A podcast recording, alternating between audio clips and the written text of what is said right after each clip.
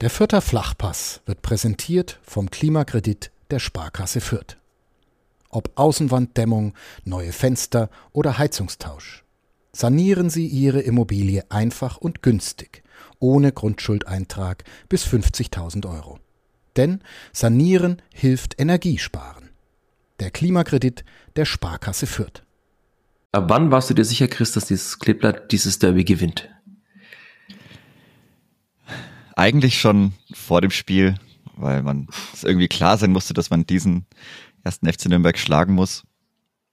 Dann, ja, während des Spiels war es mal eine Zeit lang ein bisschen sehr wild, aber nach der roten Karte war es dann spätestens da klar, dass man dieses Derby gewinnen, gewinnen wird, gewinnen muss.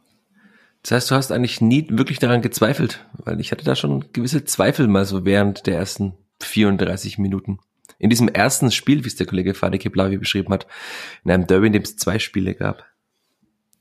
Ja, also wie gesagt, nach den, gerade dann nach acht Minuten, nach diesem, ja, Gegentor aus dem Nichts und dann auch die paar Minuten danach, ja, da war der Gegner schon ganz gut im Spiel. Aber ja, irgendwie war es dann auch ein guter Spielverlauf. Man hatte dieses, wenn wir schon ein bisschen Foreshadowing betreiben wollen, kurzen Postentreffer und direkt danach im Anschluss das 1-1. Und da lief es dann eigentlich schon ganz gut wieder. Und damit gewinnt das Klippert das Derby. Am Ende hat niemand daran gezweifelt natürlich, würde niemand behaupten, dass man je Zweifel an dieser Mannschaft hatte. Also wir können gleich nochmal drüber reden. Wir müssen ja drüber reden in dieser neuen Folge des Vierter Flachpass. Es gab zwischenzeitlich schon einige kritische Phasen. Jetzt ist Montag, an dem wir aufnehmen, Montagvormittag. Alte Fußballweisheit. Morgen fragt wahrscheinlich keiner mehr danach. Aber ich glaube, man hätte das schon ein bisschen entspannter machen können. Ich habe mir ja aufgeschrieben, das war spannend, obwohl es eigentlich gar nicht spannend war, dieses Spiel. Trifft es vielleicht ganz gut. Ja, man hat halt einfach verpasst, den Deckel drauf zu machen. Ich denke, sehr viel mehr als das war es nicht. Die Möglichkeiten waren, waren da. Mit bisschen mehr Disziplin wären sie vielleicht noch häufiger da gewesen, weil es dann doch nicht so viel Gegenwehr vom Gegner kam. Und so hat man den, ja, den Club dann zu lange am Leben gelassen. Dadurch blieb dann ja oder wurde vielleicht auch die Schlussphase wieder dann trotzdem noch ein bisschen hektischer, als man sich das, als, als das gebraucht hätte. Von daher wäre es schon gut gewesen, wenn man da einfach das dritte Tor erzielt in der zweiten Halbzeit und dann, so ansonsten kam ja auch nicht viel. Das wäre dann sehr viel entspannter gewesen. Aber trotzdem können wir festhalten, nach drei Niederlagen, die wir im Podcast ja ausführlichst beschrieben haben, ist es Klippe trotzdem nur noch drei Punkte vom Relegationsplatz und dann wegen der Niederlage von Holstein Kiel nur noch vier Punkte vom direkten Aufstiegsplatz weg. Das wollte nach dem Spiel natürlich keiner hören, ist auch klar. Also das war jetzt mal wieder ein guter Schritt, dieser Sieg. Aber es bleibt weiterhin spannend, auch mit Blick auf die Tabelle. Ja, auf jeden Fall. Wir hätten da auch wieder da, ich habe da schon auch während des Spiels dann an die Tabelle gedacht, weil ich mir gedacht habe, naja, wenn man schon mal so einen schwachen Gegner hat, mit nur zehn Mann am Feld, dann könnte man doch vielleicht mal das ein oder andere Tor schießen. Gerade wenn man da die schlechteste Tordifferenz der Mannschaft im oberen Tabellendrittel hat. Äh, falsch, Fehler.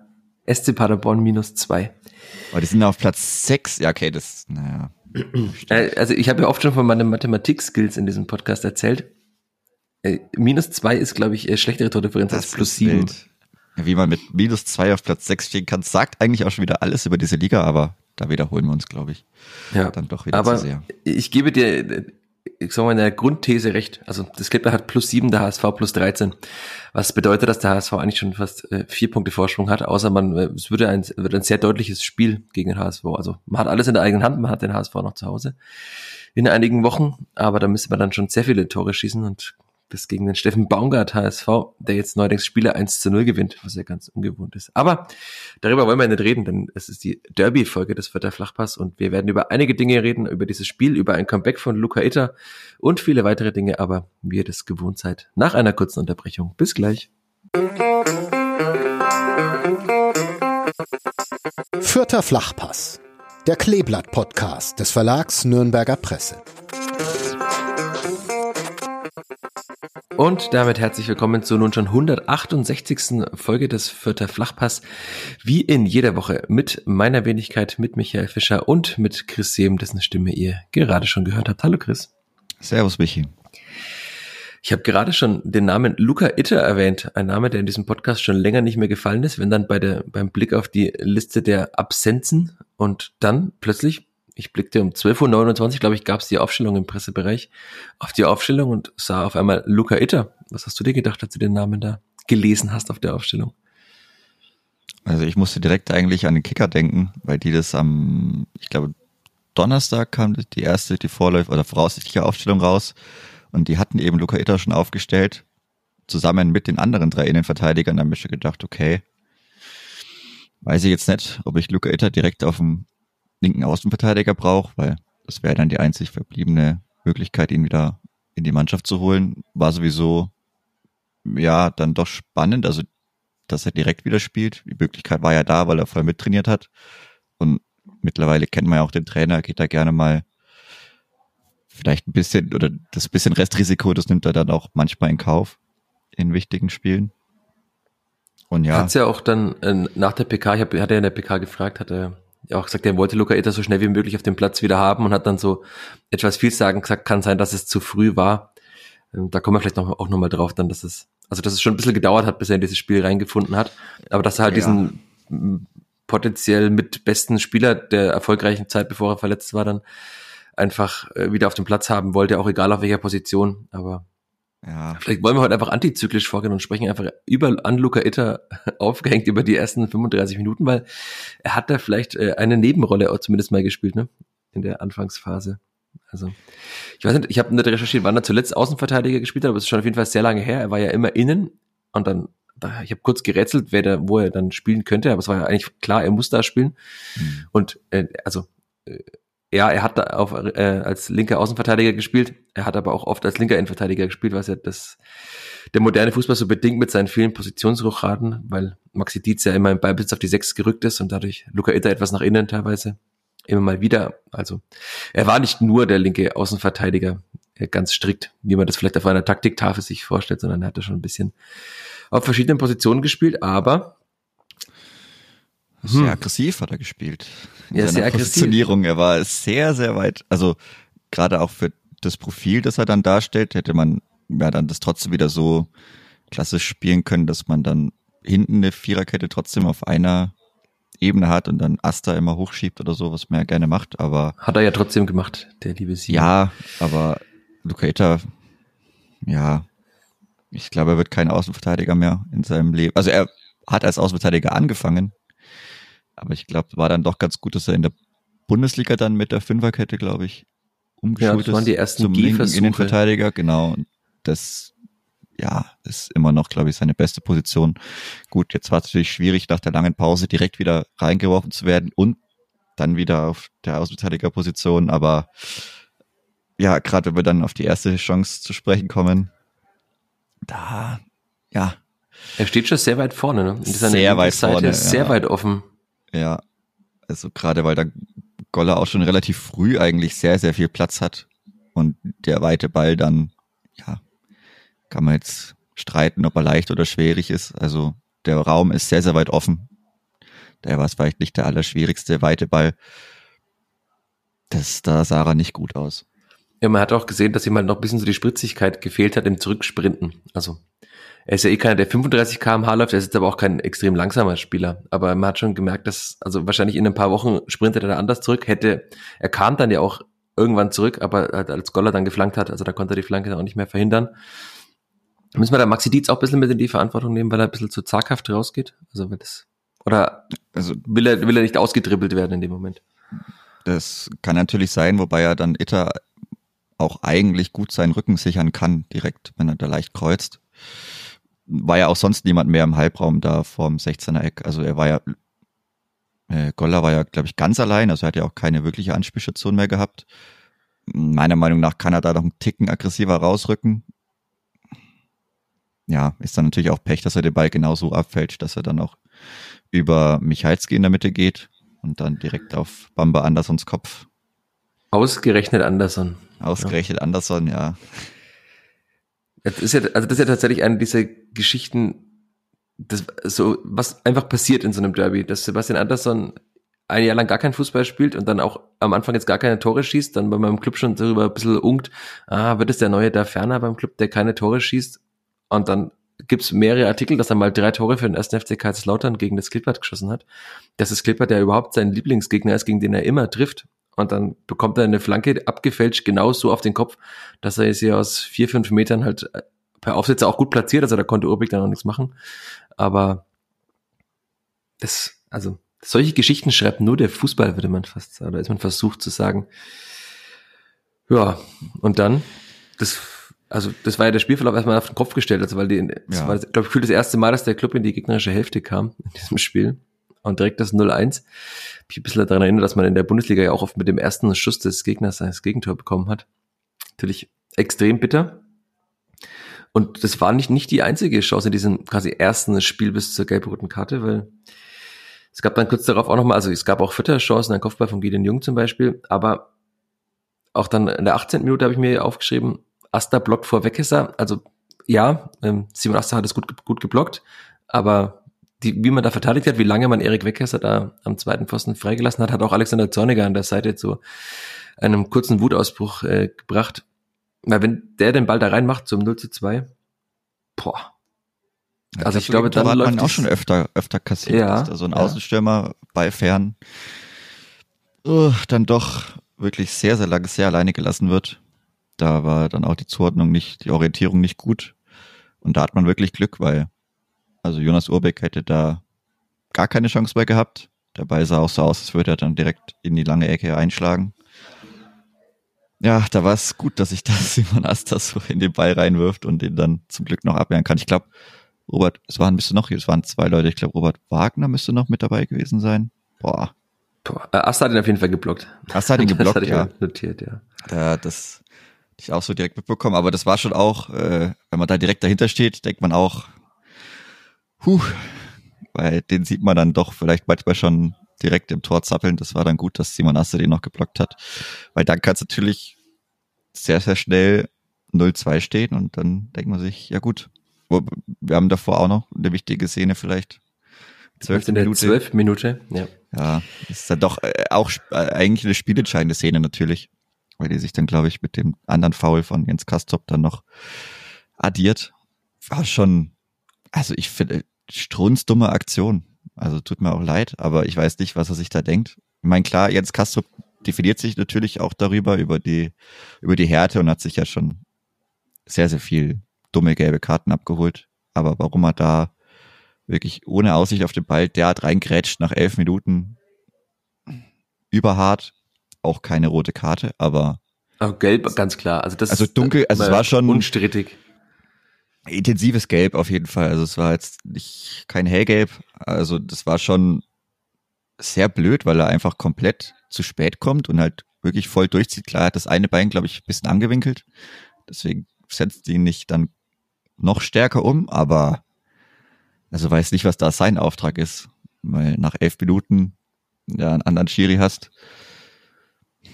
Weiß ich nicht. Also Rot wäre auch für mich in einem Derby zu viel gewesen, aber es war jetzt nett weit weg glaube ich.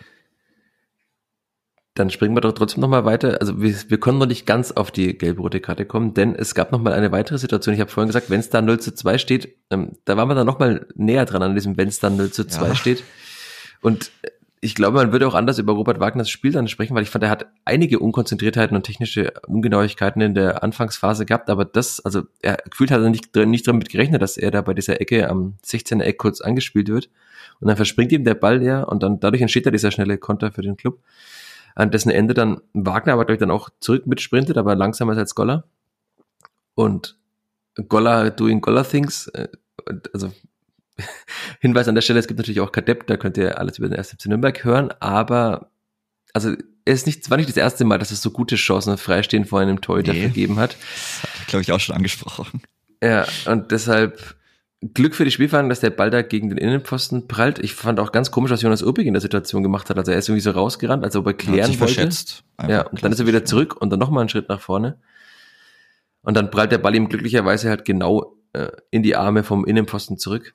Also auch, auch wieder da, wenn es da 0 zu 2 steht, weiß auch keiner warum, weil das Kleber ja auch bis dahin die bessere Mannschaft war. Aber mhm. diese zwei Situationen oder dann drei mit dem mit der Chance von Weckesser. Es kann ja sogar 0 zu 3 stehen. Und also von einem 0 zu 3, da, da lege ich mich zu 100 Prozent fest, erholt sich die Spielführer nicht mehr nach drei Niederlagen in Folge. Nee. Aber war auch ein wunderschöner Ball von Jens Kastrop, ne? Mit dem Außenriss, da perfekt. Ja, in den Lauf. In den Lauf gespielt. Also muss man dann schon auch anerkennen. Das war schon wirklich sehr gut gemacht. Ja, Jonas Urbeck, wie schon gesagt, verschätzt sich dann, geht dann zurück, macht es dann, glaube ich, immer noch trotzdem nicht, nicht, also nimmt, holt noch das Beste für sich raus. Dabei geht dann ja über sein Bein. Und dann ist es einfach nur Glück. Es war auch wieder die Sekunden, wenn man die hinterm Tor erlebt, da denkt man auch immer, ei, ei, ei. Ei, ei, ei. Aber da ging es ja auch, da hat man direkt danach ging es dann auch Eieiei weiter. Also ja, also auch Armindo Sieb haben wir oft gelobt. Ich habe äh, in einem Artikel geschrieben, der logische Derbyheld sei Armindo Sieb, weil ich mir eigentlich sicher war, und wir waren uns ja auch hier eigentlich sicher, dass äh, wenn jemand Tore schießt derzeit, was ja auch passiert ist in den letzten Wochen, dann ist es Armindo Sieb. Und was macht Armindo Sieb? Äh, ja, er schießt einfach ein Tor, wie es Amido Sieb derzeit durchschießen kann und vor allem mit einer Schusstechnik, wo ich mir dann auch oft oder gestern dann wieder denken musste, dass wir in diesem Podcast auch schon darüber gesprochen haben, dass er in der U20-Nationalmannschaft zum Beispiel auch schon solche Tore gemacht hat. Aber man kennt diese Schusstechnik auch aus dem Training und er hat das lange nicht in der zweiten Liga so umgesetzt bekommen, wie, wie es eigentlich kann und wie er den da mit vollem Risiko einfach nimmt und es also trocken einfach ins lange Eck setzt. Ja, Chapeau, würde man da wahrscheinlich auch sagen. Also ist natürlich auch wieder ein bisschen Glück, weil Branimir Gotha mit dem Dribbling hängen bleibt an Enrico Valentin, der Ball genau vor die Füße fällt, aber also den Ball so zu nehmen, das war schon extrem stark und ja, der logische, logische Derbyheld wurde dann tatsächlich auch in dem Moment schon mal zum Derbyhelden. Ja, super wichtiges Tor. Auch einfach, auch wieder so ein Statement-Tor. Also ich finde auch, auch klar, er stellt sich da gut rein, aber trotzdem mit sehr, sehr viel Wucht. Beide Tore fand ich wirklich sehr schön zeugen natürlich auch von seinem extremen Selbstbewusstsein momentan. Die macht man auch, wenn man nicht so den Lauf hat. Ja, macht, macht er die vielleicht nicht, aber zeigt auch wirklich, was er momentan drauf hat und zeigt, wie du schon gesagt hast, endlich seine gute Schusstechnik, die er dann im Wettkampf jetzt momentan umsetzen kann. Das ist wieder dann mittlerweile sein drittes Herrenjahr, aber das zweite Jahr in der zweiten Liga. Ich glaube, da hat man noch so einen Stürmerkandidaten momentan im Kader, dem das auch ganz gut tun würde. Ja, wollen, wollen, dann müssen wir über Tim Lemperle reden. Auch jemand, der meiner Meinung nach noch, also ich glaube, in dem zweiten Jahr würde er auch einfach zum Derby-Side-Stempel aufsetzen, weil er so, so viele Aktionen hat. Aber halt auch so, so viele unglückliche Aktionen. Und, und, und die dann, ja genau, also die letzten Passe wieder nicht, nicht gespielt bekommt oder den, den Ball nicht zugespielt bekommt oder dann der Abschluss nicht passt. Also er, er ist wirklich in so vielen Aktionen drin, aber da fehlt noch dieses allerletzte Quäntchen. Ich glaube, dem würde dann ein zweites Jahr, natürlich auch je nachdem, wie es bei Spielfällen weitergeht. Ja, aber zweites Jahr, zweite Liga bekommt Zweite Liga würde ich, oh ja, ja, gut, das kann natürlich, ja, wobei, Timo Schulz, der hat die schon auch gar nicht, also stabilisiert hatte sie erstmal, jetzt musste noch irgendjemand ein Tor schießen, aber wenn man dann Sages Adamian und Steffen Tickes einwechselt, ach, in der Bundesliga, ja, ist natürlich schwierig, aber ich glaube, das ist jetzt nicht unser Bier. Nee, aber könnte, ich glaub, aber da könnte er in Versuchung kommen, Tim Lemperle, weil er es, es besteht immer die Möglichkeit einer Relegation. Deshalb steht er erst FC Köln auf dem Relegationsplatz. Ja, ja, ja, aber das wäre ja dann wieder ah, noch so eine ausgerechnet Geschichte.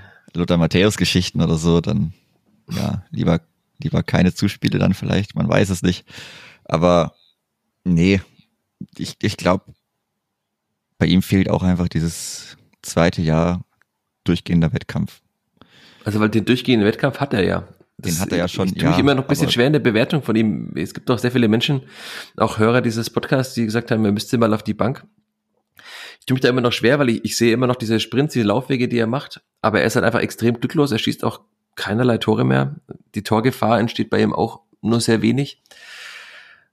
Aber es gibt halt im Kader keinen Spieler, der die Qualitäten hat, die er hat, die läuferischen Qualitäten. Und da können wir jetzt auch gleich nochmal ganz kurz, wenn wir über die rote Karte sprechen, über eine Szene nach elf Sekunden oder wenigen Sekunden auf jeden Fall sprechen. Wie er halt auch dann da zum Beispiel Finn Jelsch einfach ansprintet in hohem Tempo und dann eigentlich da schon eine frühe gelbe Karte für den Stadtdebütanten rausholt. Mhm. Jelp für also, Jelsch hätte das geben müssen. Jelp für Jelsch, ja. Aber also Dennis Sebeni ist nicht der gleiche Spielertyp. Lukas Petkov ist es zumindest ein bisschen mehr, aber eigentlich auch nicht. Und dann, also mit die Mischung aus Größe und Physis und Geschwindigkeit, die gibt's im Kader nicht. Wobei die Größe jetzt ja auch bei Tim Lemper jetzt nicht so die große Rolle spielt, weil er jetzt auch nicht der wahnsinnige Kopfballspieler ist. Aber wenn ich schon mal vorausblicke, gehe ich davon aus, dass er auch in Karlsruhe spielen wird. Auch wenn viele sagen, er müsste mal auf die Bank, aber ich sehe das nicht. Und ich glaube auch, dass der Trainer darauf setzt, dass es halt diesen, diesen Durchbruch gibt, wie es ihn bei Amindo Sieb ja auch gab. Also hat ja auch viel gespielt und irgendwann hat dann so kurz geschnackelt und dann hat alles funktioniert. Ja, jetzt waren wir sehr wild ganz kurz, aber äh, 34. Minute Jens Kastrop. Die ja. spielentscheidende Szene, zumindest, zumindest aus Nürnberger Sicht, weil Jens Kastrop. Sicht. Äh, weiß ich nicht. Zumindest in Diskussionen äh, wird in Fürth auch über andere Dinge diskutiert. Beim 1. FC Nürnberg wird eigentlich nur über diese gelb-rote Karte für Jens Kastrop diskutiert. Jetzt können wir äh, ein Pro und Contra machen. Ich sage, sie ist berechtigt. Du sagst, mh, hm, strittig. Ja, ich finde, also man kann sich schon geben, aber ich weiß jetzt Hast du auch das Fingerspitzen? Kommunikation, wie die Kommunikation nach dem ersten Fall war, die wäre natürlich interessant. Also die müsste man dann vielleicht wissen, wenn er direkt gesagt hätte, okay, Junge, beim nächsten Ding bist du weg. Weil ich fand, es war jetzt nicht das krasseste taktische Foul, dafür hat mir die Dynamik gefehlt.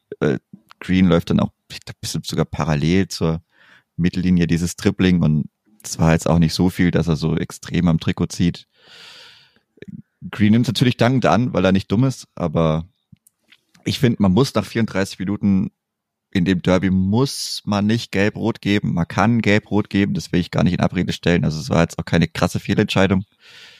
Das ist sowieso irrelevant. Die, der Platzbeweis bleibt ja sowieso bestehen. Aber ich finde, man kann auch sagen, das war jetzt der letzte Aktion und beim nächsten Mal bist du weg. Ja, das gibt dem Trainer die Möglichkeit, ihn auszuwechseln, aber ich finde auch, sowas wie ausgleichende Gerechtigkeit gibt sowieso nicht. Also mit im Sinne von zwei knappe Entscheidungen, einmal so, einmal so. Ich für, für mich, ich finde, man könnte ihn schon noch, hätte ihn noch drauf lassen können.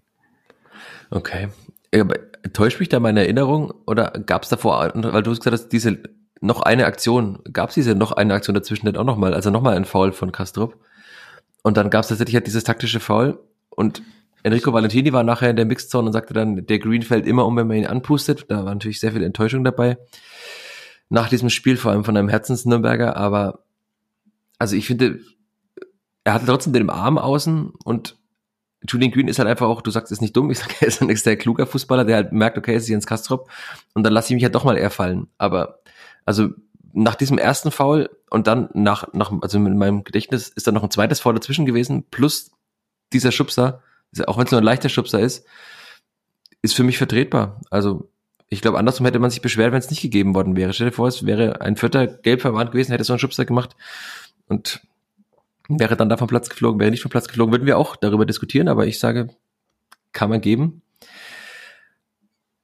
Wir werden wahrscheinlich uns nie einig werden. Das ist ja das Schöne am Fußball. Ja, kann man, wie gesagt, man kann es schon geben. Ich würde es vielleicht tendenziell trotzdem, also jetzt überlegt, keine Ahnung, da wäre jetzt Robert Wagner. Ich, wie gesagt, ich weiß nicht, ob es nochmal einen Foul dazwischen gab, dann, also, dann wäre es natürlich wieder, also spätestens dann war ja schon das erste Foul, war schon blöd hart. Also ich weiß nicht, wie gesagt, da, keine Ahnung, was sie da geritten hat, aber das war schon sehr dumm. Natürlich auch gegen Green, also auch bisschen witzig, dass er da quasi von, oder. Ja, Julian Green hat die gelb-rote Karte rausgeholt. Ja, wobei ja, glaube ich, das erste Ding sagt auch, das musste mir nicht nochmal so passieren. Also nee, das kann Pech, auch anders ausgehen. Mit bisschen Pech ist es dann später schon vorbei, glaube ich. Also für Julian Green. Ja. Vielleicht auch für jetzt Kastrop. Aber also klar, wenn da noch, wenn da noch eine Szene dazwischen war, dann kann man vielleicht gar nicht mehr wegargumentieren. Dann wäre auch diese Argumentation mit, das wäre jetzt deine allerletzte Szene und beim nächsten Mini-Ding bist du weg. Dann wäre es natürlich hinfällig, weil dann hätte es das nächste Ding davor schon gegeben.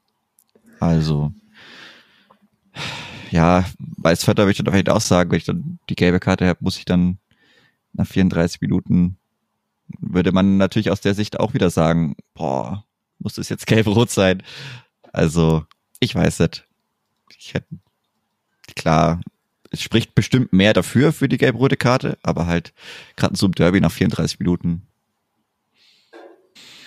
eine Kannentscheidung, die dem ja, Klippert mal etwas ja, Glück gebracht nö, hat, ist ja, auch mal okay. also ja natürlich, also sage ich nicht nein, also aber im Sinne des Spiels, ja, wie gesagt, kann man machen, muss man muss man vielleicht nicht 100% zwingend machen, aber sagt man nicht nein.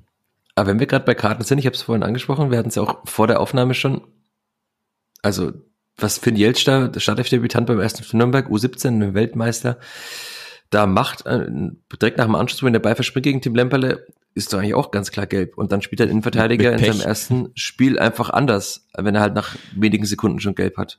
Also er, er, er tritt halt einfach nur Tim Lemperle um, sonst macht er ja, gar nichts. Mit, mit ganz viel Pech sieht er vielleicht auch eine andere Karte sogar. Also, kann mir schon also gelb würde ich sagen mindestens. Und es ist halt, hätte, ja, also wenn wir dann darüber reden, dass der Club da jetzt Pech hatte, benachteiligt wurde, was auch immer, gehört das eben auch dazu, dass der, der beste Innenverteidiger beim Club, für mich sogar der beste Spieler beim Club für Nielsch, was auch einiges aussagt, dass ein 17-Jähriger der beste Spieler ist.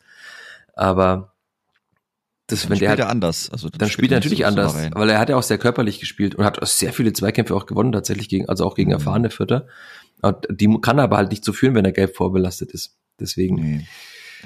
Ja, auch das sollte man vielleicht mit erwähnen, wenn man sagt, der Club wurde benachteiligt. Also wenn man dieser These anhängt, was ja offenbar sehr viele Menschen tun. Ja. Ja, mehr passiert dann aber irgendwie nicht mehr eigentlich bis zur Pause, oder? Bis nee. Can Usum dann ausgewechselt wurde. Gelb für Horn gab es davor schon, also. Ja, gelb für Horn wegen Hagota anbrüllen. Ja. War aber auch blöd von der Gut. Also das ist, ja, ist also ich, ich, zu viel. Ja, aber das haben ja, wir ja, glaube ich schon oft berührt, erwähnt. Dass, aber ja. muss man jetzt nicht sterben. Also da hat ihm nichts wehgetan am Schienbein.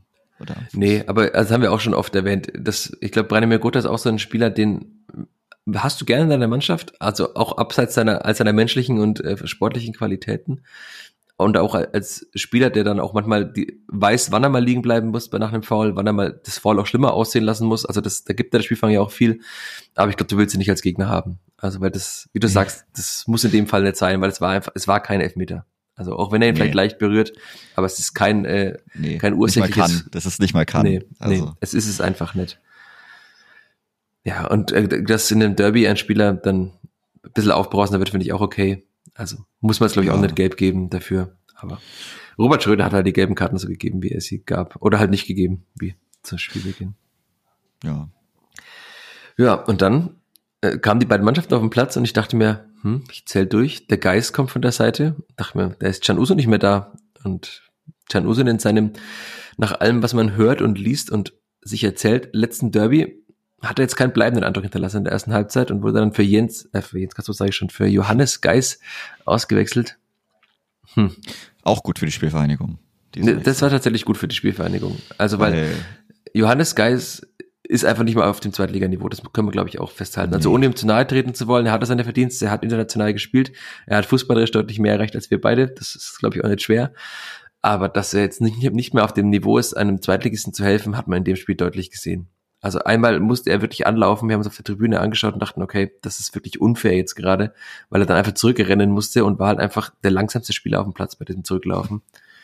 Und das hilft dir dann ja auch nicht gegen eine Spielvereinigung, die ja halt dann trotzdem noch gewisses Tempo hat. Also ich glaube, ich, Christian Fehl hat es ja in der PK nachher auch erklärt, dass er etwas mehr, sagen wir, Qualität gegen den Ball als mit dem Ball haben wollte. Aber ob das dem Club jetzt so viel gebracht hat, hm.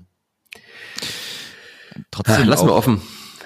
Ja, auch dieser Ansatz, also der war natürlich schon auch, boah, da war sehr viel Hoffnung dabei, dass ich da das alles versuche wegzuverteidigen, ohne dann, also selbst, ja, auch Uso natürlich hat er gar keinen bleibenden Eindruck hinterlassen, aber ist ja trotzdem jemand, wenn ich dann nochmal einen Freischuss oder so hab oder ein Konter fahre, habe ich schon noch jemanden, gerade er ist ja, glaube ich, auch einer, der schon mal aus der Distanz gerne trifft. Ja, er war auch angeschlagen, also weiß, kann auch sein, dass das noch äh, mit reinspielt dass man dann sagt, okay, er kann vielleicht eh nicht ganz die Distanz gehen, dass man sagt, dass man ihn vielleicht zum Lucky Punch hinten noch, raus noch hat, weil ansonsten war das schon ein Wechsel, der wirklich sehr gut für die Spielvereinigung war. weil es ist, ist ja auch gar nicht böse, aber ich weiß nicht, vielleicht so tiefer Spielaufbau, libero-mäßig in der dritten Liga noch oder so zum Abtrainieren, aber sehr viel mehr kam da von Johannes Geis auch nicht. Und ich, auch Standardsituationen. Wann hat er denn das letzte Mal da wirklich was getroffen von seinen 400 Standards, die er treten durfte? Auch das wäre halt so eine ausgerechnet äh, Situation der, gewesen. Äh, hätte ich aber, also da, nee. Ah ja, lieber nicht. Du da? nee, Dich aufgeregt, würde ich mal tippen. Mich aufgeregt, ja. ja. Mich aufgeregt. Nee, also da kam ja wirklich nix, weil weder, weder im Verteidigen kam ja auch nix von ihm. Und so lange Bälle oder Konter war ja, wie gesagt, der erste FC Nürnberg hat in der zweiten Halbzeit einfach nicht mehr stattgefunden, bis auf die letzten paar Minuten dann nochmal irgendwie versucht, aber vielleicht muss man dann irgendwie versuchen, das Spiel so zu gestalten, dass es wild wird. Weil Hat man ja auch gar nicht versucht. Nein, also nein. Also, gefühlt sah es so aus, wie wenn der Club das über sich ergehen lässt. Ja, man hat sich ergeben und dann ganz zum Schluss noch, wie gesagt, man wurde am Leben gelassen, gehört auch dazu. Also man hatte nur diesen einen Tor, dieses eine Tor Rückstand dann nach einer Zeit, das ja dann auch wirklich, wirklich überfällig war. Aber ansonsten war der Ansatz schon, also klar, es gehören auch bei Unterzahl immer zwei Mannschaften dazu, dass das äh, noch, noch gut machbar ist, hat man beim Duell jeweils gegen den KSC gesehen. Hm. Also so, so oder so muss es schon irgendwie von beiden da so eine Option sein, um da ein offenes Spiel zu gestalten oder auch, dass man das noch dreht. Das ist natürlich sehr, sehr schwer. Aber das da wirklich so wegzuverteidigen mit der Mannschaft war schon sehr optimistisch, glaube ich. Ja, Branimir Gutta hat äh, nach dem Spiel siegessicher gesagt, es war klar, dass das Tor irgendwann fällt. War dir das auch dann sofort eigentlich klar? Also es gab ja gefühlt nach der Halbzeit also wieder Powerplay ja. wie im Eishockey. Also wie ja. im Eishockey. Es wurde einfach immer um den Strafraum herumgespielt. Da hat Nürnberg den Ball maximal bis zum Mittellinie geklärt und dann kam der nächste Angriff. Ja, es war gefühlt gerade so, dass man nicht noch so empty goal mäßig, äh, ich meine, mit fliegenden Wechsel natürlich nicht im Tor, aber dass man nicht, dass nicht noch Jonas Urbich irgendwie sich noch höher gestellt hätte für den elften Feldspieler. Ja, so ungefähr. Also, ja, da ging es ja Chance um Chance. Hatte man auch viele Abschlüsse, man hatte direkt die Aktion von Tim Lemperle, der sich einfach durchschlängelt und dann leider die letzte Aktion mh, hm, nicht mehr so funktioniert. Aber ja, da war es dann, es war dann eigentlich schon relativ, relativ schnell klar. Es gab dann ja auch nur diese eine Kontermöglichkeit, mit der Assad dann sich ein bisschen verschätzt und dann das taktische Foul ziehen muss. Wo er dann noch gelb sieht gegen Brown. Und ansonsten war das eine eindeutige Angelegenheit dann auch bis zum bis zum 2-1. Das kam er dann auch relativ bald. 56. Minute. Branimir Gotha per Kopf auf Amindo Sieb und Amindo Sieb macht das, was er die letzten Wochen immer macht. Er schießt und trifft den Ball einfach perfekt und setzt ihn auch perfekt. Also da kann kein Torhüter der Welt was machen, dann hätte auch nur Jonas Ubik nicht gehalten, da bin ich mir sicher. Nee. Und auch andere Torhüter noch höhere Güteklassen nicht. Also äh, perfekter Abschluss einfach. Und damit das neunte Saisontor von Amindo Sieb, womit er Branimir Gutta in der internen Torjägerliste überholt hat. Hat mhm. Branimir Gutta etwas ins Schmunzeln gebracht nach dem Spiel, dass er jetzt nicht mehr der beste Torjäger des Kleeblatts ist und hat dann aber eine Kampfansage äh, losgelassen, dass dieser junge Amindo Sieb der gerade seinen Höhenflug genießt, erstmal 16 Tore schießen soll wie er. Die gewisse Arroganz eines Kapitäns durfte er, glaube ich, ausstrahlen in dem Moment. Aber Armindo Sieb gab sich ebenfalls siegesicher und hat dann gesagt, es sind ja noch ein paar Spiele, nämlich elf. Wenn er weiterhin mit derselben Quote trifft, er hat nämlich jetzt sechs aus sechs, dann klappt es aber mit den 16. Ich glaube, ja, das würde den Klippers sehr, sehr gut so tun. Ja? Untere Tabellenhälfte, irgendwas. Ja, kann schon, kann schon gut sein. Jetzt hat man endlich diese Person gefunden, die Branimir Gotha das Torschießen abnimmt oder die Last. Aber witzig, dass es dann die Person ist, die aus dem Inneren kommt und niemand, den man dazugeholt hat, obwohl man ja eigentlich Spieler dazugeholt hat, um diesen 12 oder 14 Tore Stürmer zu haben. Ja. So ist das manchmal. Aber es, es gilt ja doch ein Ausbildungsverein, muss man selbst den 12 oder 14 Tore Stürmer ausbilden. Ja, aber die Frage, wo er jetzt wirklich ausgebildet worden ist, das ist dann vielleicht auch ein Weiterbildungsverein. Ein Weiter, ich glaube, ich ja, mit dem, das Wort Weiterbildung ist schon, muss man schon auf jeden Fall ein Fürth noch dazwischen setzen, aber es reicht ja auch. Also, muss nicht immer alles direkt aus der eigenen Jugend kommen. Merkt man aber Und auch. kommt ja nachweislich auch nicht. Also, nee, gerade. dass es auch immer mal ein, zwei Jahre dauert. Aber umso schöner, wenn man dann doch nochmal das eine Jahr Vertrag hat. Also ich glaube, wir können uns mittlerweile, also auch wenn das, ich das nicht, beim Club fand ich es auch komisch mit wo nur darüber geredet wurde, wie teuer er jetzt wird und so. Und, aber ich glaube, wir sind uns einig, dass wenn Amino wenn irgendwas passiert und er einfach seine Form weiterhin behält, wird er in der nächsten Saison leider nicht mehr beim Clippers spielen, oder? Ich glaube, darauf können wir uns nee. einigen. Nee, ich denke, da wird er halt auch selber dann den Schritt versuchen wollen, wenn er da wirklich jetzt die Saison ordentlich zu Ende spielt, so einigermaßen weitermacht, zweistellig trifft, das er dann nochmal zwei Jahre äh, älter als Chan Usun, deswegen wird man auch nicht an die Summen rankommen. Plus man muss ja noch einiges an den FC Bayern München abtreten. Ja, also es gibt nach diversen äh, Medienberichten ja eine Weiterverkaufsbeteiligung des FC Bayern. Weiß niemand, wie hoch die ist, das wissen wahrscheinlich nur die Berater plus Rashida Susi, aber man wird zumindest nicht äh, die Millionensumme, die dann aufgerufen wird, eins zu eins ähm, auf dem Konto verbuchen dürfen. Außer der FC Bayern sagt, wisst ihr was, uns eigentlich egal, diese eine Million, die könnt ihr gern behalten, aber oh, ja, na. ich schauen wir mal, ob der FC Bayern sich so wieder den Retter gibt. Den Retter, Retter der, ja, der Finanzen.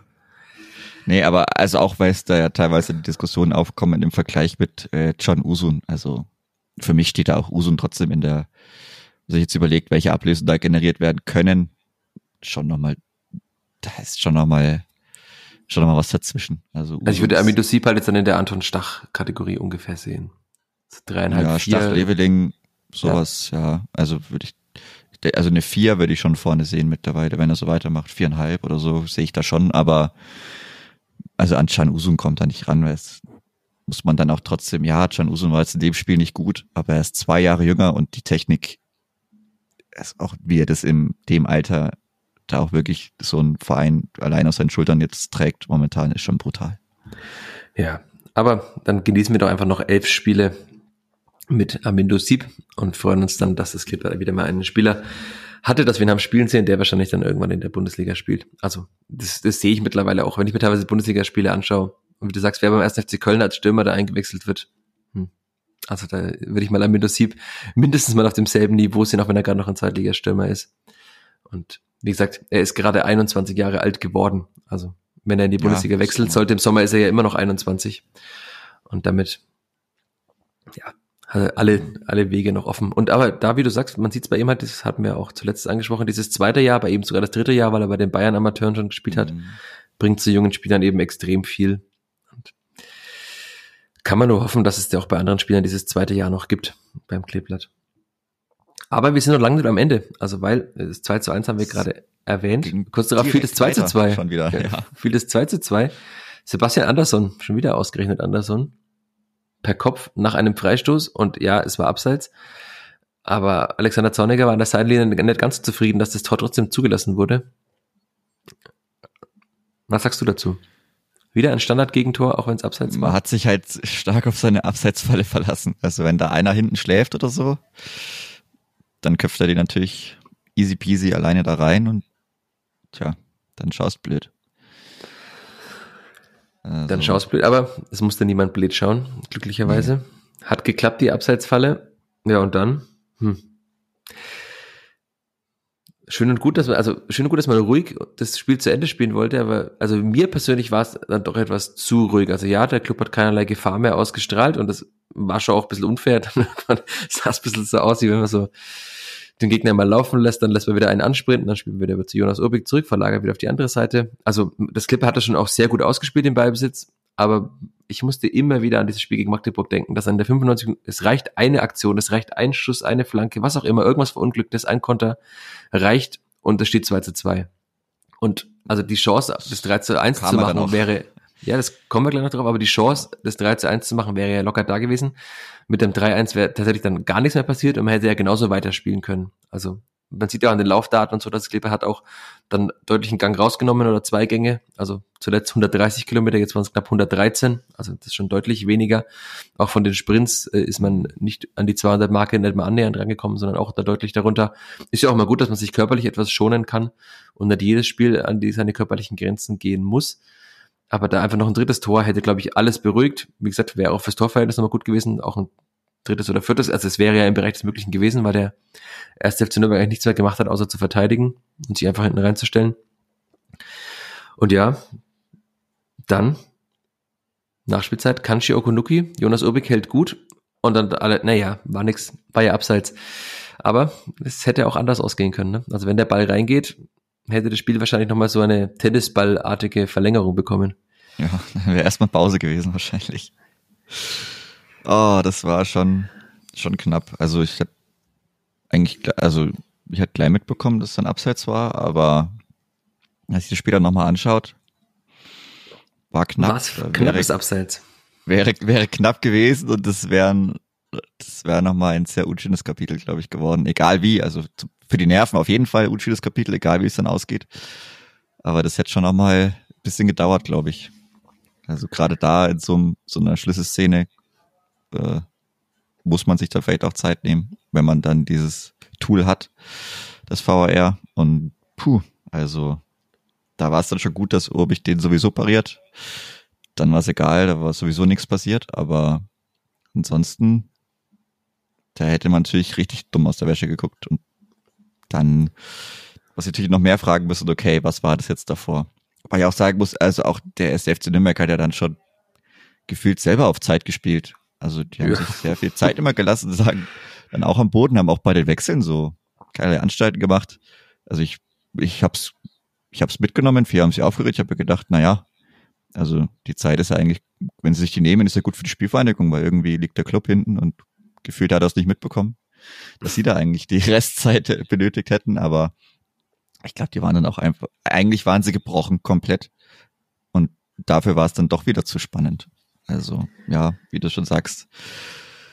Ach, hätte auch gut und gerne so ausgehen können wie gegen, gegen Magdeburg. Da reicht dann einer, der auf einmal einen Sonntagsschuss rausholt. Dann auch noch zum Sonntag. Wäre ja fast so gewesen mit Kanchiogluki. Ja. Es war ein guter Abschluss.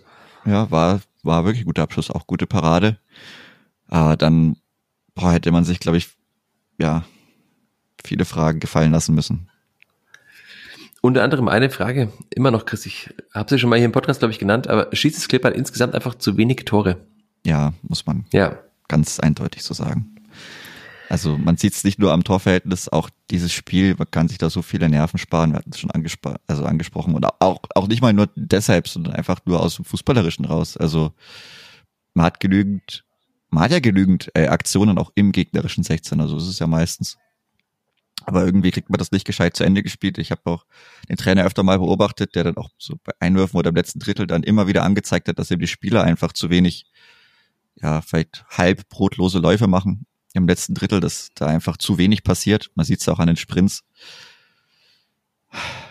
Dass wenn man einfach konsequenter auch dieses Powerplay dann noch weiterspielt, auch nach, nach seinem Tor ein, zwei Dinger noch nachlegen, wer gegen den Gegner gegen zehn Mann, glaube ich, locker ist jetzt darf man nicht falsch interpretieren, aber wäre, glaube ich, schon drin gewesen. Und ja, da verlässt man sich einfach dann zu früh drauf, dass es reicht. Und man sieht ja dann auch sonst so, wenn die Abwehr dann eben nicht steht, manchmal müsste man dann doch das ein oder andere Tor mehr schießen noch. Ja, wie gesagt, auch, also ja, der SC Paderborn hat halt unter anderem mal 0 zu 5 in 5 verloren und auch andere Spiele nochmal deutlich verloren, hat eine negative Tordifferenz, aber natürlich auch bitter, wenn es am Ende dann daran liegt, dass man halt in so einem Spiel wie jetzt gegen den ersten FC Nürnberg einfach zu wenig Tore schießt. Und auch insgesamt, also ja, das wird immer wieder betont, auch von, vor allem von den Spielern, dass man in der Lage ist, in jedem Spiel ein Tor zu schießen. Das stimmt ja auch, also fast immer trifft man. Aber man hat jetzt halt auch gemerkt, wenn man mal in einigen Spielen da halt nur eins schießt, aber halt in der Abwehr immer so sattelfest ist, wie man es äh, in einigen, also vor einigen Monaten noch war, dann geht's halt auch schnell in die andere Richtung. Und wie wir es auch schon mal hatten, in der Aufstiegssaison damals hat man das geschafft, einfach trotz schwacher Defensive das immer auszuperformen, weil man einfach immer drei, vier Tore gemacht hat am Ende. Dann geht es auch. Aber wie jetzt gerade in, in glaube waren es 18 zu 3 Schüsse insgesamt. Also die Expected Goals waren gar nicht so hoch, aber insgesamt 18 zu 3 Schüsse sprechen eine eindeutige Sprache. Das Spiel muss nicht 2 zu 1 ausgehen. Und auch eine, einige Spiele der vergangenen Wochen hätten anders ausgehen können, wenn man einfach etwas mehr Abschlussqualität hätte ja, das würde ich mir einfach noch wünschen für die nächsten Wochen, dass man einfach sich auch mal etwas wieder mehr belohnt. Denn der letzte Sieg, Chris, mit mehr als zwei Toren war wann? Osnabrück. Große Stille. Genau, Osnabrück. Das war im Oktober vergangenen Jahres. Danach hat man nie mehr, mehr als zwei Tore geschossen in einem Spiel. Und damit erklärt sich dann auch eine plus sieben Tordifferenz oben in der Tabelle. Weil man erstmal die fünf aufholen musste und dann halt immer nur maximal mit einem Torunterschied gewinnt. Also die letzten Spiele waren dann ja immer ein 2 äh, zu 1. Egal in welche Richtung es dann ausfiel. Aber ja, ein Aufruf an alle Spieler des Kleeblatts doch etwas mehr zu machen. Ich schreibe auch gerne dann längere Spielberichte, ist kein Problem. Damit Gibt auch. Prämien. Also Prämien, ja. Wahrscheinlich die werden die wenigsten vergessen haben, dass in ihrem Vertrag so eine Prämie drinsteht, aber vielleicht kann man nochmal dran erinnern. Lohnt sich in mehrfacher Hinsicht. Okay. Dann machen wir doch einen, einen dicken Schlussstrich unter dieses Derby, das eigentlich dann gar nicht mal so viel hergegeben hat. Oder hast du noch was, was du erwähnen willst zu diesem 272. Franken-Derby? Hm. Hm.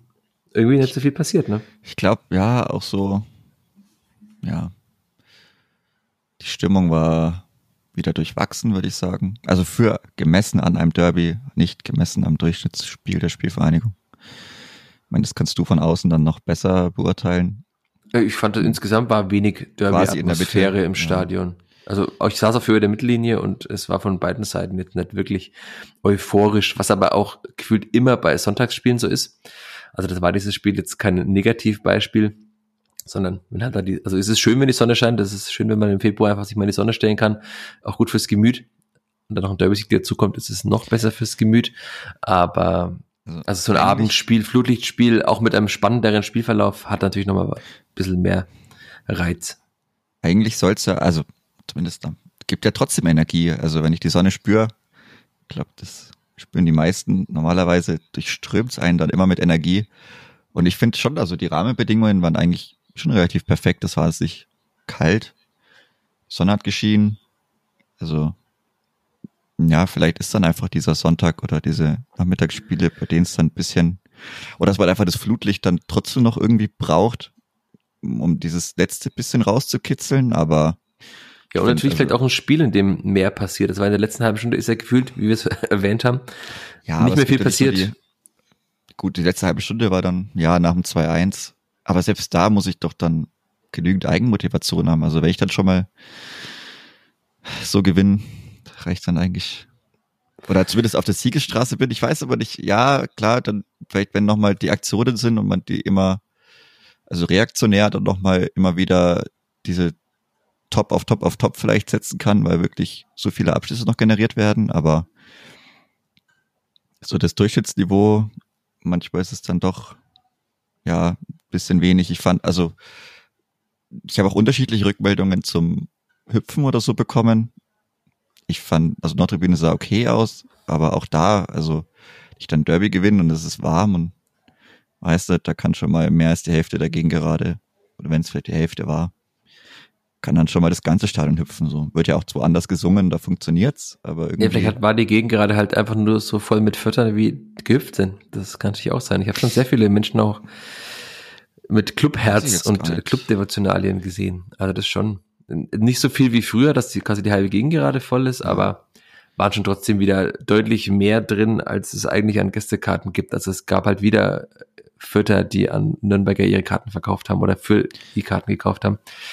Das ist ja auch ein, ein generelles Problem. Ähm, also ich fand die, diese 20er Reisegruppe im Lohner auch sehr interessant. Also, die ja dann auch komplett mitgemacht haben. weiß ich, ob das überhaupt erlaubt ist. Ja, ist der, also ist der Lohner ein Heimbereich, ähm, aber ja. gut, ich glaube, da ist tatsächlich die haben immer viel gemacht. zu holen. Ja. Nee, aber ich fand es auch so irgendwie ganz komisch. Es gab auch Haupttribüne Bauabschnitt 2 einige Lücken. Also. Es gab Sushi im VIP-Bereich, vielleicht lag es daran. Ja, aber Bauabschnitt 2 oder so, sie hätte auch noch reingehen können. Ja, nicht. Das sind ja normale Karten. Auch da vielleicht nicht 100% Auslastung, aber da fand ich, ging's sogar teilweise mit dem Mitmachen, aber ja, ich weiß nicht, ich, ich halt jage immer noch den fest. ganz großen Bildern hinterher, aber man muss ja auch noch irgendwelche Ziele haben an die man ranreichen kann, irgendwelche Sehnsüchte. Und da gehört es dann vielleicht noch dazu. Hm. Ich weiß nicht. Ich glaube, der Rundhof wird einfach kein Hexenkessel mehr. Da können wir noch so viel reden hier und da kann der Trainer noch so viel fordern, wobei es vor dem Derby jetzt ja aus vielerlei Gründen nicht getan hat. Und ja, ich glaube, das, also ja. damit muss man sich abfinden. Das ist die Fußball-Emotionalität ah, in Fürth. Doch. Nein, nein, Doch. da gibt, nee, nein, das gebe ich mir nicht zufrieden. Das muss irgendwie in diesen ganz, ganz, ganz paar speziellen Spielen funktioniert es ja auch manchmal. Ja, der HSV kommt ja bald. Vielleicht ist es ja, ja wobei, das ist dann auch kein Freitagsspiel, weil das wäre ja der Karfreitag. Wenn ich dann wieder nicht da bin. Nee. Ah. Oder vielleicht muss ich wegbleiben. Das ist wieder so. Es gab ja auch schon andere wird. gute Spiele, außer gegen den HSV. Ja, aber das ist so das letzte, vor dem alle schwärmen. Ich weiß ah. nicht. Also ich habe immer noch dieses, diese Sehnsucht Weil das ist das Stadion ja trotzdem, ja, es ist irgendwie überall anders groß, aber man ist nah dran. Das ist trotzdem relativ eng. Ich glaube, da könnte schon, also Potenzial ist trotzdem am, also so von den Gegebenheiten da. Hm, ist nur die Frage, wie man da rankommt, dass man es abrufen kann, aber ja, weiß ich nicht. Ah, ich bin abgestimmt und sage gar nicht. Aber gut, Na. das ist wieder ein anderes Thema. Lass uns doch noch äh, springen auf die nächsten Wochen. Das Clippers spielt jetzt in Karlsruhe, wir haben es gerade schon genannt, in Karlsruhe. Schlechte Erinnerung ans letzte Spiel dort. Wiederum gute ans letzte Heimspiel dort, auch wenn es etwa, äh, ans Heimspiel gegen den hm. KSC. Hm. Auch wenn es sehr, sehr wild war. Aber lassen wir die Aufstellung einfach genau so. Oder was, wie würdest du aufstellen in Karlsruhe? Hm, das ist eine gute Frage. Kann schon sein, dass man ihn wieder genauso aufstellt. Wie kopfballstark sind die denn? Budo naja. Zivzivaze hat auf jeden Fall am Betzenberg ein Kopfballtor gemacht und ist der beste Angreifer des Karlsruhe SC. Der ist sehr groß. Also braucht man eigentlich auch keinen ja, schlechten auch, Körper, ne? Also ja. braucht man eigentlich Damian Michalski schon mal. Hm. Bitte aber nicht rechts in der Dreierkette wie beim letzten Gastspiel in Karlsruhe. Das weckt unschöne Erinnerungen bei mir und ich glaube, das aus Prinzip nimmer gemacht. Nee. Also der hat oder seine um, Position ja gefunden in der Mitte. Oder um Dominanz zu zeigen, vielleicht gerade drum, wenn man dann den KSC schlägt, da kann man natürlich sagen, pah, wir sind Nein, schon dieses saugut. Risiko, wir also wir haben das erlauben. Nee. Aber wir glaub, haben vorhin so über Resterisiko gesprochen. Das, ja, das wird, das ist, wird er nicht eingehen. Das wird, das ist, glaube ich, zu groß. Ja, da kannst du schon, also es gibt ja dann nur diese eine dieses eine Fragezeichen in der Abwehr gehe ich mal stark davon aus, weil ansonsten gibt es auch keine Bewerbungsschreiben auf anderen Positionen. Wenn man, wenn Luca Itter jetzt die Belastung gut verträgt, das muss man ja auch erstmal abwarten. Kann schon sein, dass man es wieder so angeht. Vielleicht der Luca Itter noch sagt, okay, muss es nicht immer komplett hochschieben und um sich da wieder ein bisschen besser abzusichern, dass man da nicht so enorm große Lücken hat. Das heißt, die Aufstellung bleibt jetzt gleich, ja, bis irgendwann Nico Gieselmann zurückkommt. Hm. Der Trainer hat in der PK nach dem Derby gesagt, er ist froh, dass er jetzt einfach mal wieder auch wieder wechseln kann. Aber irgendwie hat er trotzdem ja auch in diesem, diesem Derby wieder sehr, sehr spät gewechselt. Also der erste Wechsel war dann in der 70. Das war auch klar, weil Luca Itta natürlich keine 90 Minuten spielen konnte. Da kam Usama Haddadi. Aber die weiteren Wechsel waren dann ja auch erst ab der 79. Also ich sehe da jetzt auch nicht gerade, wo man sonst wechseln sollte. Und dann ich würde mit dir mitgehen. Dann sagen wir, die Aufstellung bleibt gleich. Das kann man schon mal festhalten. Außer es tut sich Unvorhergesehenes in der Woche, sehe ich aber gerade nicht. Und wenn wir den Blick noch etwas weiter weiten, dann sind es noch drei Spiele bis zur Länderspielpause. In der Hinrunde hat man oft in Blocks gedacht, in Blöcken, die man erfolgreich bestreiten, wollte. Jetzt sind es noch drei Spiele, Chris. Was muss drin sein, damit die Saison weiterhin eine spannende bleibt aus den Spielen in Karlsruhe gegen Elversberg und in Rostock? Hm. Hm. Wahrscheinlich das Maximale. Das ist natürlich, wenn man oben, oben steht, oben bleiben will, dann muss der Punkteschnitt hoch bleiben. Hm. Der erste Schritt wäre schon mal sechs Punkte. Ja, genau. Punkte. Sowas sollte, glaube ich, sollte man sich schon vornehmen. In diesem Dreierblock jetzt. Weil ich glaube, zu Hause, also ja, Elversberg ist schon sehr gut, da kann alles passieren. Die sind auch auswärts stark, zumindest. Ja in meiner Erinnerung. Da hat man es leider dann in Eversberg verpasst. Ja, das, man wurde verpasst quasi von Tom Bauer. Ja, ja, ja. Schlechte Erinnerungen. Aber ansonsten, ja, zu Hause trotzdem, wie gesagt, eigentlich muss man von niemandem Angst haben. Man hat jetzt auch zu Hause wieder gewonnen. Ist auch wichtig. Wieder ein Sonntagsspiel. Hm. Dann mal schauen, mit welcher Auslastung am Ronhof. Aber es gibt ja die Zeugnisaktion. Also jeder Schüler, der ein Zeugnis bekommen hat, darf sich eine Eintrittskarte im Sportheim abholen.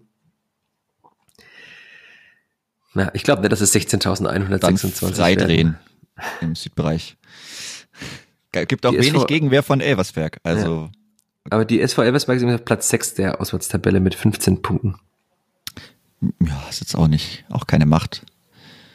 Also, ich glaube, die haben müsste auch relativ bald schon auswärtsstark gewesen sein, dann vielleicht bis. Ja, sie waren mal weiter vorne in der Auswärtstabelle ja. auch schon. Also, ja, ja also, an, den Anspruch mit der Heimstärke muss man haben. Sollte man schon, dass man gegen Elversberg gewinnt. In Rostock, die wissen auch nicht so richtig, wo sie hinwollen, glaube ich. Also klar, das wissen sie vielleicht schon, aber wissen noch nicht wie. ja, aber auch da erinnere ich mich mit etwas oh, nee, zurück an dieses letzte, letzte Spiel dort.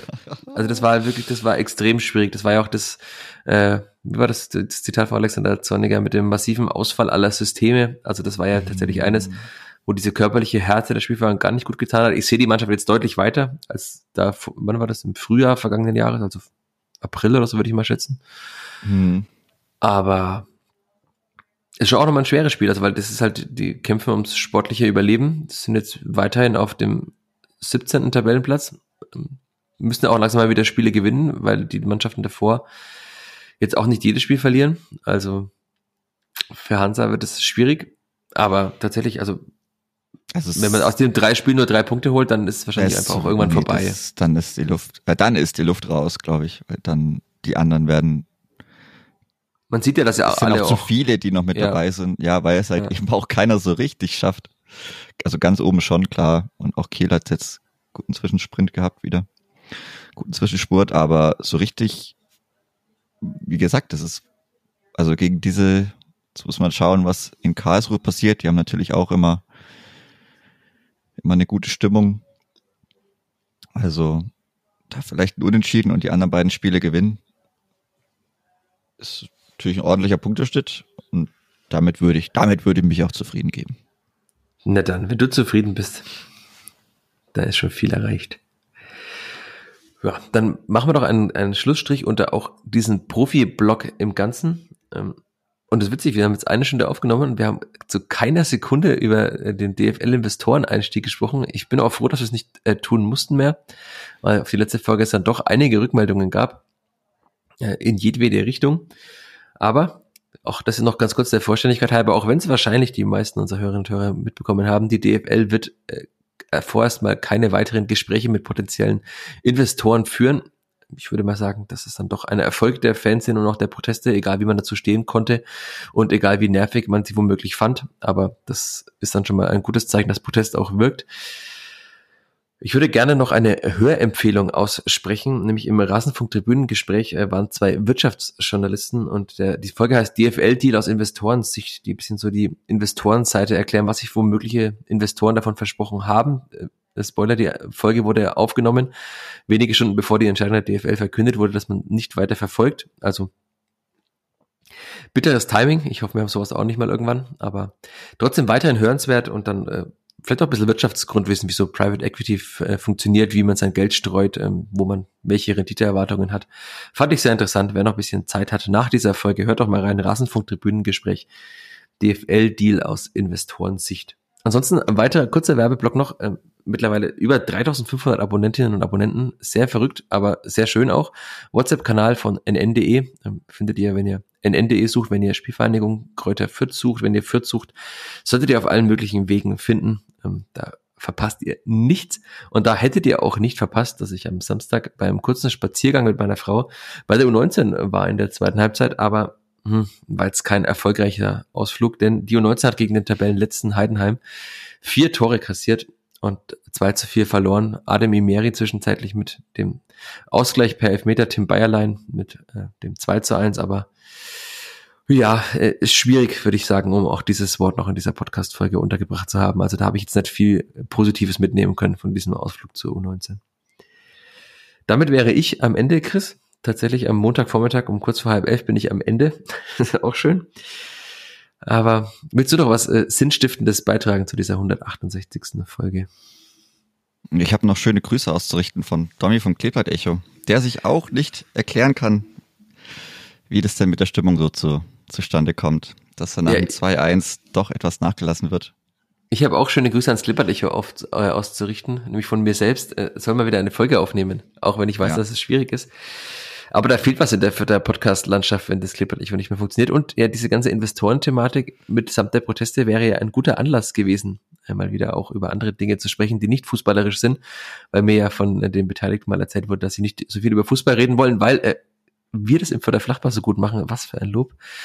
Aber es gäbe, glaube ich, noch genug andere Themen, über die man sprechen könnte. Also vielleicht ist diese Folge, dieser öffentliche Arbeitsauftrag einer, der dann dazu führt, dass es mal wieder eine neue Folge des Clipart Echos gibt, weil die letzte Folge liegt schon etwas länger zurück. naja. Mhm. Macht mal jetzt, bitte. Aber jetzt kann man, glaube ich, wirklich dann einen Schlussstrich ziehen. Wir haben die eine Stundenmarke knapp. Ja, noch nicht ganz geknackt, aber mit, mit dem Intro haben wir sie dann geknackt. Und damit können wir einfach auch Schluss machen und wir sprechen Topspiel. dann nach dem Topspiel beim KSC. Also auch ja. sehr verrückt, dass KSC in Spielverlängerung das Topspiel des 24. Spieltags ist. Aber ist ja auch schön. Flutlichtspiel, vielleicht ist dann die Atmosphäre auch besser. Wie auch immer. Ich sage danke fürs dabei sein, Chris. Ich habe zu danken. Und danke fürs dabei bleiben an alle euch da draußen, auch an alle, die auch am Sonntag wieder zu mir kamen und mir ein Lob für diesen Podcast ausgesprochen haben. Schön, dass wir euer Leben bereichern konnten. Und dann versuchen wir das auch in Zukunft. Macht's gut, bis bald. Ade. Ciao, ciao. Mehr von uns gibt's auf nordbayern.de und nn.de.